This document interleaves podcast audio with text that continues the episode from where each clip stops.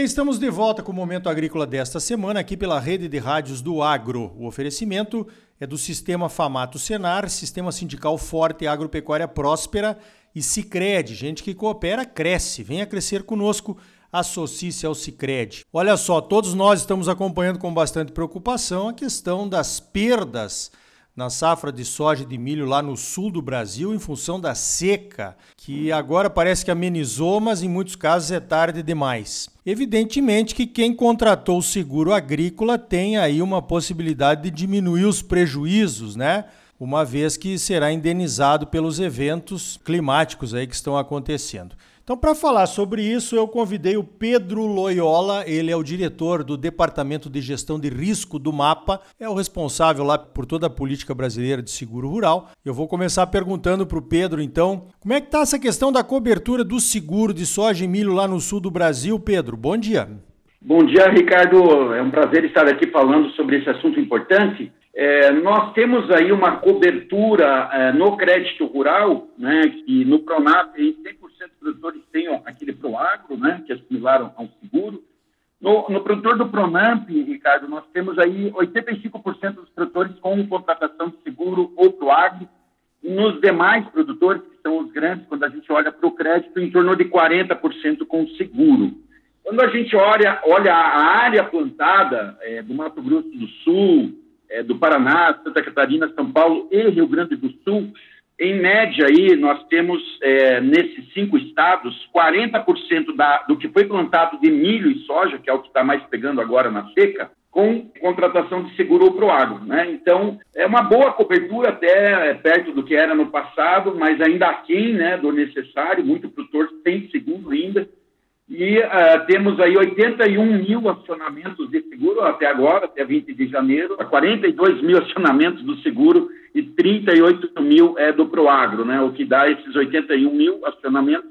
E está em análise aí, Ricardo, 5 bilhões em valor segurado para indenizações, né? Então, as seguradoras estão aí a campo agora fazendo as vistorias e depois as análises para pagamentos de indenizações.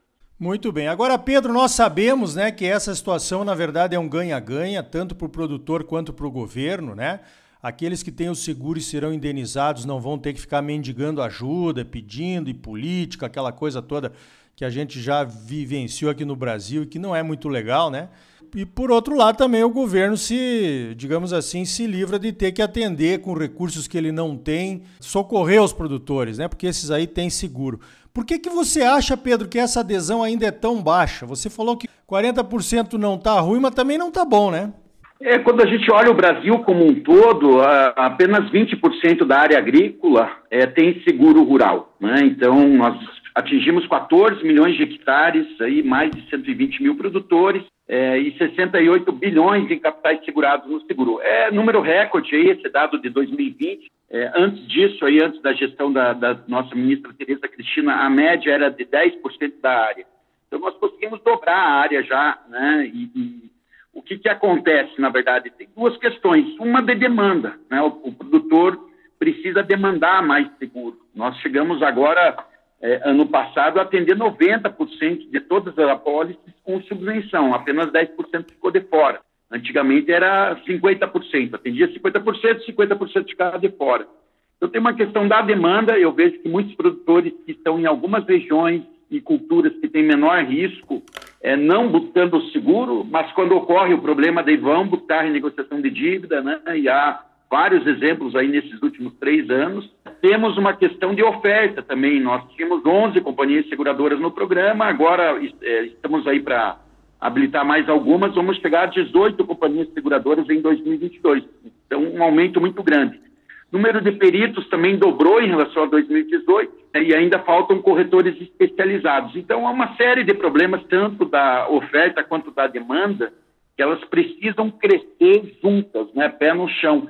E aí eu não acredito que nós vamos conseguir dar grandes saltos agora, Ricardo. Então, vai ter que ter um, um crescimento e, para isso, o governo tem que ter maior previsibilidade orçamentária, financeira aqui no, no seu programa também, para ajudar a alavancar esse mercado. Positivo. Olha, o exemplo que eu tenho lá dos Estados Unidos, onde a gente tem uh, conhecimento com algumas associações de produtores, é que o produtor que não contratar o seguro lá, ele está por sua conta em risco, né? Não adianta depois ir procurar o seu deputado ou senador da sua região para tentar resolver o problema, porque ele está aceitando que ele vai correr o risco quando ele não contrata o seguro, né? Isso, essa cultura nós ainda não temos aqui no Brasil, mas com certeza eu acho que nós devemos caminhar para ela. Agora, Pedro, você falou da questão da subvenção, que é aquele, aquela ajuda que vem do governo para tornar o prêmio, o valor do seguro pago pelo produtor mais barato. E você também falou que nós não devemos ter grandes saldos porque é, essa subvenção ela é meio que limitada. O que, que a gente pode fazer para melhorar essa subvenção aí e aumentar as contratações de seguro no Brasil, Pedro? Aí eu acredito que é uma questão que não cabe só ao Ministério da Agricultura, mas principalmente aos interessados, né? Nós temos aí o produtor né, e as suas entidades representativas, as cooperativas, as instituições financeiras, é, todo o sistema agro né, é, poderia brigar aí por duas questões que eu vejo que são fundamentais. Na verdade, são três, Ricardo. A número um é recurso para o programa. Né? Então, se o, o recurso ele não dá para atender 100% da demanda, é, você acaba limitando também o crescimento desse mercado, não, não cria expectativa de crescimento. É, então, nós temos para esse ano 990 milhões, é um recurso menor que o ano passado, e nós vamos precisar, no mínimo, aí, 1 bi 600. Porque aumentou o preço de, de, de milho, aumentou o preço da soja, aumentou o custo de produção, é, então isso leva a uma necessidade maior de subvenção. Então, nós precisaríamos, aí, no mínimo, 1 bi 600 esse ano para né, termos um melhor atendimento no seguro. A segunda questão passa pela previsibilidade orçamentária e financeira, ou seja, na lei de diretrizes orçamentárias desse ano, o recurso está obrigatório, mas não há um consenso ainda dentro do governo e no Congresso Nacional sobre isso. Nós precisamos manter esse recurso obrigatório em 2023 também e nos anos subsequentes. E a terceira questão, que é de fundo, é o fundo do seguro rural. As companhias seguradoras e as seguradoras, para se manter nesse mercado nos países, né, é, como Estados Unidos e Espanha, eles podem acessar um fundo em caso de grandes prejuízos é, dados aí por catástrofes climáticas. E o Brasil não tem mais esse fundo.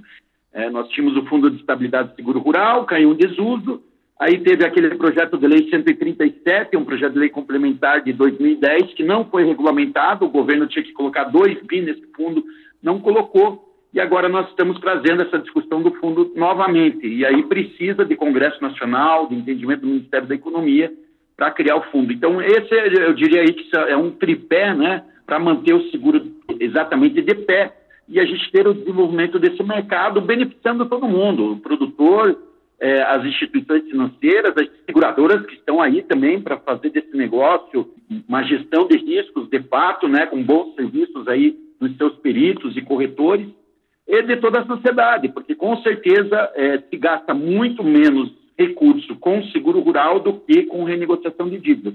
E só para terminar, Ricardo, isso que você falou dos Estados Unidos é o que vale na Espanha. Então, produtor que não contrata seguro rural nesses países desenvolvidos, ele não tem acesso a política agrícola nenhuma. Mas pode ter certeza que o Brasil vai para esse caminho também. É, com certeza. Tem que mudar algumas mentalidades aí também no, na área da, digamos assim, das nossas lideranças agrícolas, né, agropecuárias. Mas eu acho que o caminho é esse, né? Bom, Pedro, do ponto de vista da Comissão de Cereais, Fibras e Oleaginosas lá da CNA, você pode contar que você tem apoio total nessas três propostas aí que você acabou de descrever. Agora, Pedro, como é que fica a contratação do seguro agora para a safra 2022-2023? A próxima safra, qual que você imagina que vai ser o comportamento das seguradoras e dos produtores? Aí nós temos várias situações, as seguradoras vindo aí de cinco anos que não estão bons nos resultados é, e, e, elas mantiveram até o ano passado o prêmio, não fizeram reajustes e pagando muita indenização. Ano passado pagaram mais de 4 bi, é, no acumulado de três anos aí deu 9 bi e meio até agora e já entrando esse ano com prejuízos aí da, da safra de verão. Né? Então, o que, que, está acontecendo nesse momento é reajuste do prêmio, né?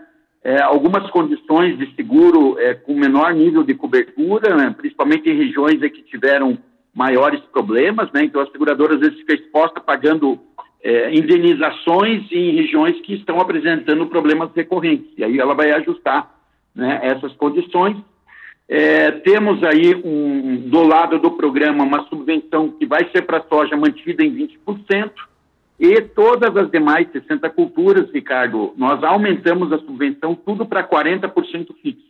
Então, nós tínhamos lá culturas e produtos, né, com subvenção de 20%, 25%, 30%, 35%, tudo agora foi para 40% para apoiar cada vez mais o produtor, para ele não ter né, essa questão de, ah, o custo é muito alto. Então, o custo está muito acessível agora com essa subvenção do governo federal. O que vai faltar é recursos que nós vamos ter que buscar agora no primeiro e segundo semestre. E nós temos entrada, novos entrantes no mercado, novas seguradoras, né, o que deve aumentar aí também o leque de produtos e serviços disponíveis. Então, o mercado vai passar por um ano de ajuste, que é normal, depois de cinco anos aí de praticamente de prejuízo atrás de prejuízo. Esse ajuste vai ter que acontecer no mercado brasileiro, mas vai ser benéfico ao produtor e a todo o sistema de seguro rural, para que a gente possa crescer de forma mais estruturada né, e com desenvolvimento sustentável de longo prazo. Muito bem, eu conversei então com o Pedro Loyola, diretor do Departamento de Gestão de Riscos do Ministério da Agricultura. Falamos sobre essa ferramenta importantíssima aí da política agrícola que é o seguro rural. Pedro, parabéns pelo trabalho e obrigado pela tua participação aqui no Momento Agrícola. Imagina, Ricardo, eu que agradeço todo o apoio. É, aqui é um momento importante de disseminar né, a informação é, do seguro rural e o produtor, ah, né, o último recado, dica que a gente sempre dá ao produtor, leia a pólice, veja o que é risco excluído, risco incluído, os prazos de agendamento de vistoria, para não ter surpresa só no momento de, de, conhecer os sinistros, só no momento que acontece o problema climático. É importante o produtor conhecer no momento da contratação. Esse é o recado que eu gostaria de deixar a todos os nossos produtores é, que têm buscado o seguro rural, é, para que eles conheçam mais essa ferramenta. Obrigado, Ricardo. Então tá aí, olha, quando falamos em seguro, a gente só pensa em soja, milho e algodão, né, as grandes culturas, mas o Pedro falou aí em 60 culturas cobertas pelo seguro rural. É assim que tem que ser, hein? Acesso para todos. Pensa numa grande rede de proteção formada por todos os agropecuaristas do Brasil. Os sinistros em uma cultura ou em uma região são cobertos com os prêmios pagos por todos. E assim vamos nos defendendo com nossas próprias armas, sem precisar correr para Brasília pedir ajuda cada vez que temos um problema, né? Nosso agro tem que ser maior do que qualquer governo. Pense nisso. Você sempre muito bem informado, ligado aqui no Momento Agrícola. Crédito, a mola propulsora do agro brasileiro, nas mãos dos produtores associados ao cooperativismo. Sicredi, gente que coopera cresce. Associe-se ao Sicredi e venha crescer conosco. Sistema sindical forte e agropecuária próspera. Sistema Famato Senar. Trabalhando para aprimorar conhecimentos, melhorar vidas e garantir uma produção agropecuária mais sustentável e lucrativa para os produtores associados. E um Brasil melhor para todos nós. Por hoje vamos ficando por aqui. Então até a semana que vem com mais um Momento Agrícola Mato Grosso para você. Até lá!